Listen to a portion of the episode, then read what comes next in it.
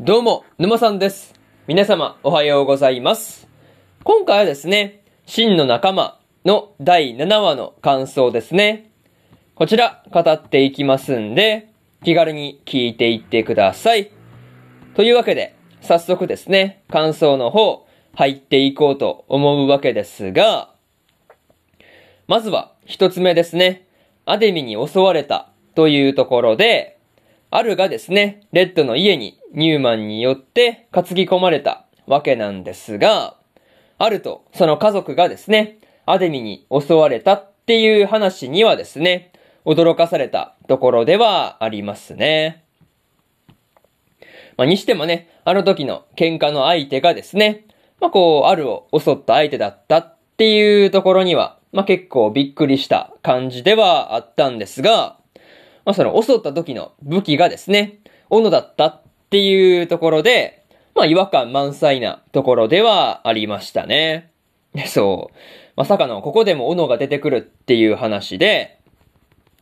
まあ、とはいえね、まあこう、喧嘩屋の過去ですからね、その喧嘩屋をするのに斧使うかっていうところでね、なんていうか、こう、アデミの過去と全然一致してない感じもあったりして、本当に違和感満載でしたよね。またね、アデミが、まあ、こう、衛兵隊長の息子で、事件の後から行方不明になっていたりするっていうところからですね、アデミを衛兵がかくまってるんじゃないかっていうことを疑っていたわけなんですが、まあそんなアルがね、襲われたことが、まあこう、なんていうかね、ここまでの、まあ騒動になるとは思わなかったんで、まあ結構びっくりさせたな、びっくりしたなというところですね。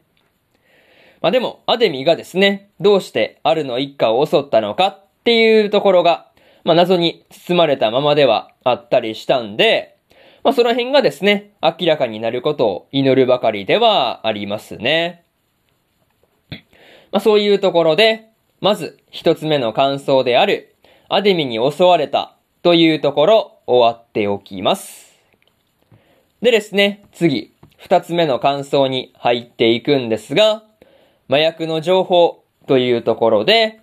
衛兵の詰め所にですね、レッドとリッドが向かっていたわけなんですが、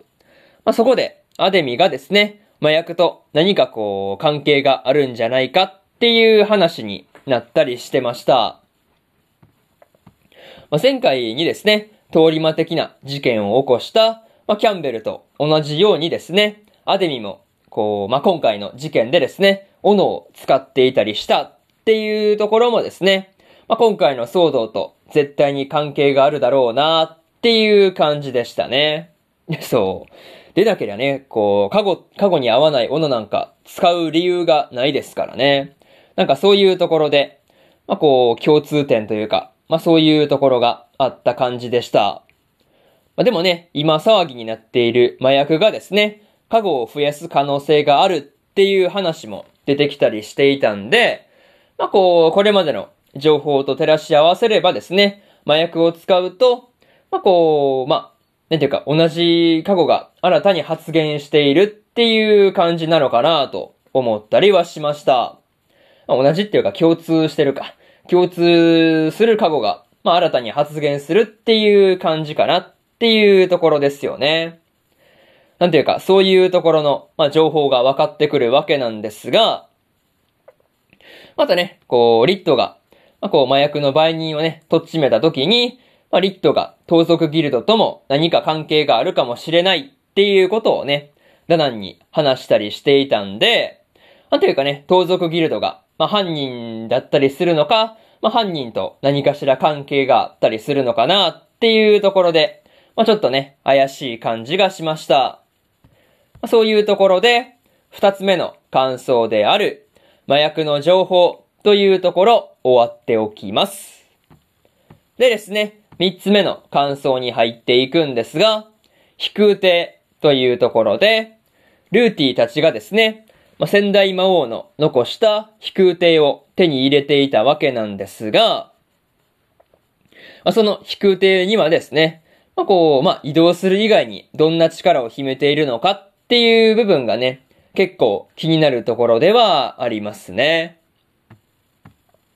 またね、ルーティがせっかく手に入れた飛空艇を使ってですね、レッドに会いに行ったりしようとはしないっていうところがですね、なんていうか、こう、勇者だなっていうことをね、感じたりはしました。まあ、とはいえね、こう、なんていうか、自分が勇者である限り会うことはできないっていう風にもね、ルーティ自身が言っていたりするんで、まあ、こう勇者でなければですね、すぐにでも会いに行ったりしてるんだろうなーっていうことは思ったりしました。まあでもね、多分そういう感じの意味合いですよね。なんていうか、勇者の過去が、まあルーティンにそうさせてるんだろうなみたいな感じが大体推測できるかなっていう話ですよね。まあ、にしてもね、飛空艇を手に入れる寸前の戦闘ではでね、まあ戦闘ではアレスが何の役にも立っていなかったわけなんですが、まあギデオンがいた頃はですね、魔法の発動がもっとやりやすかったっていうことにね、自分自身で気づいていたりしたわけなんですが、まあその辺でね、こうアレスの心境にも何かしら変化がありそうだなっていうことは感じたところではありますね。まあそういうところで、三つ目の感想である飛空艇というところ終わっておきます。でですね、最後にというパートに入っていくんですが、今回はですね、ゾルタンでの麻薬事件の話と、ルーティが仙台魔王の遺産である飛空艇を手に入れることに成功したっていう話がね、まあ描かれていたわけなんですが、まあまだまだ話の先が見えない感じではありましたね。またね、ゾルタンにダナンがたどり着いていたわけなんですが、まあ、リットと別れた後にですね、まあ、ちょっと悪い顔をしているのを見ると、まあ、酒場で話をしていたリュウイにですね、何かこう、ちょっとよからぬことというかね、何かしらのことをされたんじゃないかなっていう感じで、まあ不安になったところではありますね。それと相次いでいる麻薬事件の裏にはですね、どういう思惑が動いていたりするのかっていうところで、まあ、それについてもね、いろいろと知りたいところではありますね。まあ、とりあえず、次回の話で何かしらの進展があるのか、楽しみにしていようと思いますというところで、今回の真の仲間の第7話の感想ですね。こちら終わっておきます。